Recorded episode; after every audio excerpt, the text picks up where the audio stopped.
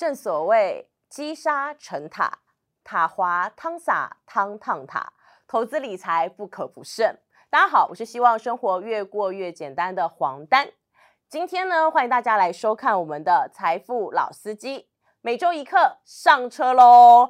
黄丹，台湾通传智库创办人，毕业于淡江大学中文系，并获世新大学博士学位，曾担任过财经记者与财经专栏作家。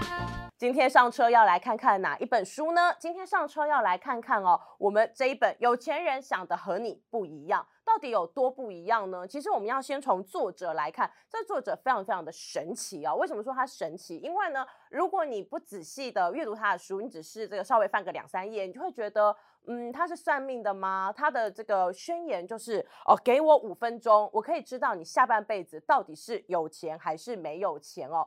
为什么给他五分钟就可以跟他谈话五分钟，他就可以知道，哎，你整个人哦，这个整体表现出来的精气神到底是什么样的状态？因为他很秉持着一件事情，就是每一个人其实呢，在这个对于钱财方面，你是有所谓的这个心灵的版图的哦。你的版图呢要多大哦，你的钱才有办法进来。所以呢，他常看到人就会说：“给我五分钟，我可以预知你下半辈子。”那甚至呢，他很喜欢叫人家喊宣言。好，为什么要喊宣言呢？因为当你有宣言出来的时候，你就是在对这个宇宙呐喊：“哦，我现在。”决定即将成为一个什么样的状态哦，我即将迎接什么样的财富哦，这个其实是他最主要、最主要的这个宣言啦。那我们常在说，厉害的作者本身一定要很厉害嘛，不然怎么会让我们幸福呢？他到底有多厉害？容我来报告一下吼。他呢，十三岁的时候就已经开始送报了哈，因为家境呢，他可以算是这个白手起家的一个最佳的代表。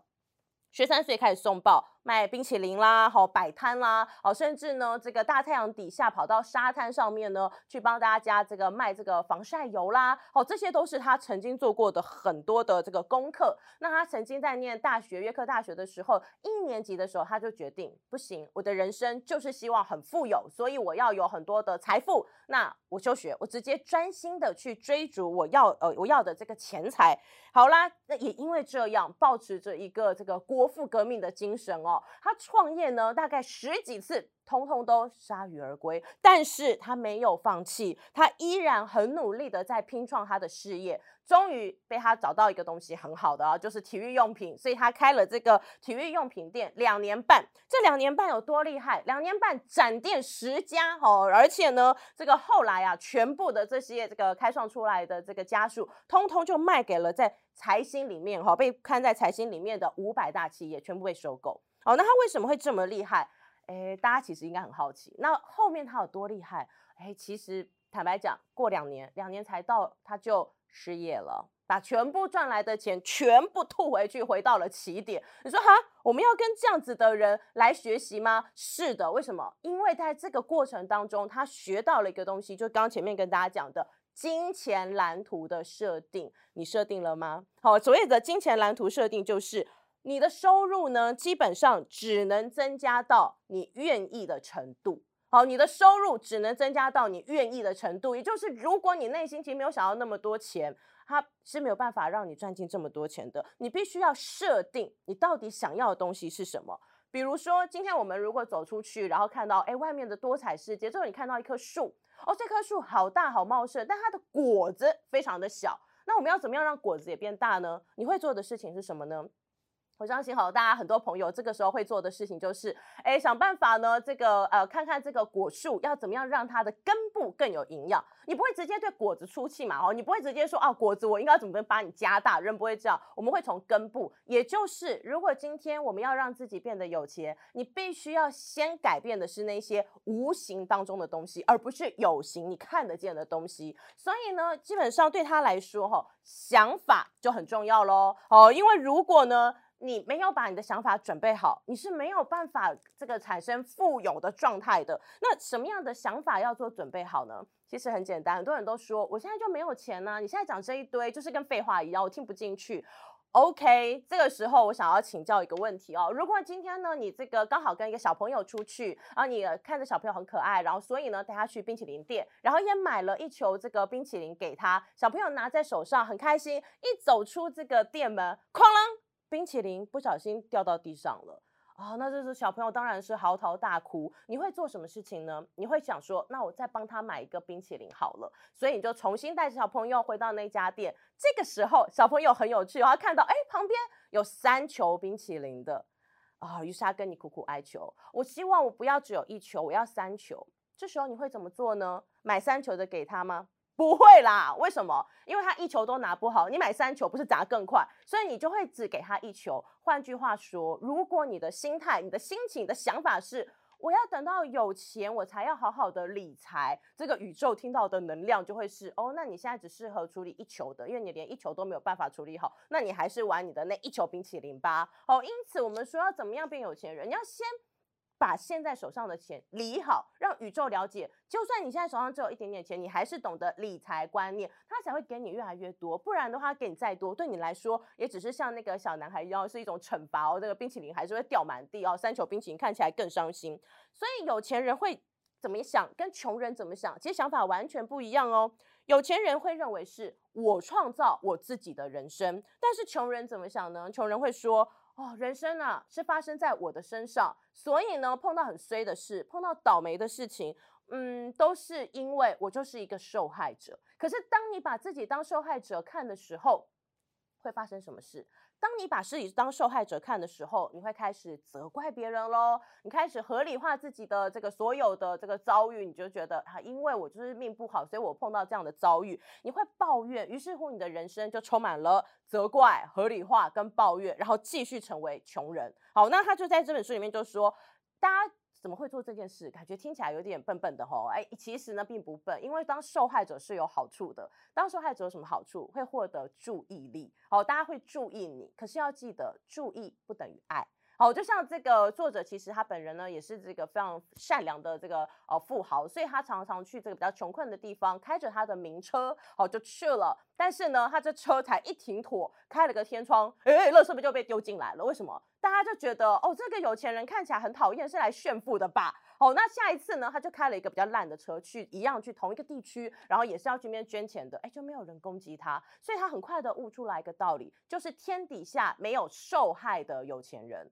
因此，大家喜欢好比保持一个没有钱的状态，因为你不会成为这个呃这个被别人攻击、被别人羡慕、被别人嫉妒的人。但是这样对我们的人生有什么好处呢？哦，所以其实啊，我们的想法呢上面就要有一些改变哦，因为当你的想法改变，你自己人生过得比较富足、比较开心的时候，哦，其实是可以让你自己生活带来更大的一个动能的。所以有钱人基本上他想的很大，但是呢，穷人呢想的比较小。也就是穷人想的很大是什么？他认可自己的这个呃生存的价值，所以很多时候呢，他看收入是看市场价值。他很喜欢做的一件事情就是自己有多少努力，市场买多少单，所以得到多少钱。他不喜欢卖这个时间。比如说，好，比如说今天有一个人，他开始他是卖笔的，好啦，卖一支笔呢，这个如果有同时五百家这个厂商跟他订单，那他当然很快乐喽。这五百家厂商跟他订单的时候，他会想说，哇，我现在赶快找。到不同的工厂，然后把这个发包给他们，就可以创造出这个笔。